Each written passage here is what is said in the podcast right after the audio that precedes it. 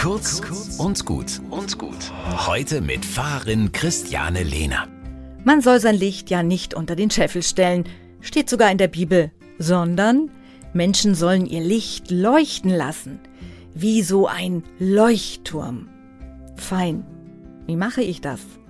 Was bringt mich zum Leuchten? In dunklen Zeiten braucht es Licht, um den Mut nicht zu verlieren. Die evangelische Fastenaktion Sieben Wochen ohne hat das Motto Leuchten, sieben Wochen ohne Verzagtheit. Das gefällt mir, denn verzagt sein fühlt sich nicht gut an.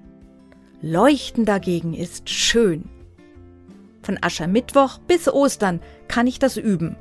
Und jede Woche hat einen eigenen Schwerpunkt. Jetzt, in der vierten Woche, geht es darum, wie ich selber strahlen und leuchten kann. Übrigens, einsteigen geht auch jetzt noch, finde ich. Und deshalb habe ich mir gerade erst die App runtergeladen, weil ich das lernen möchte. Mein Licht leuchten lassen. Zu spät ist es dafür nie.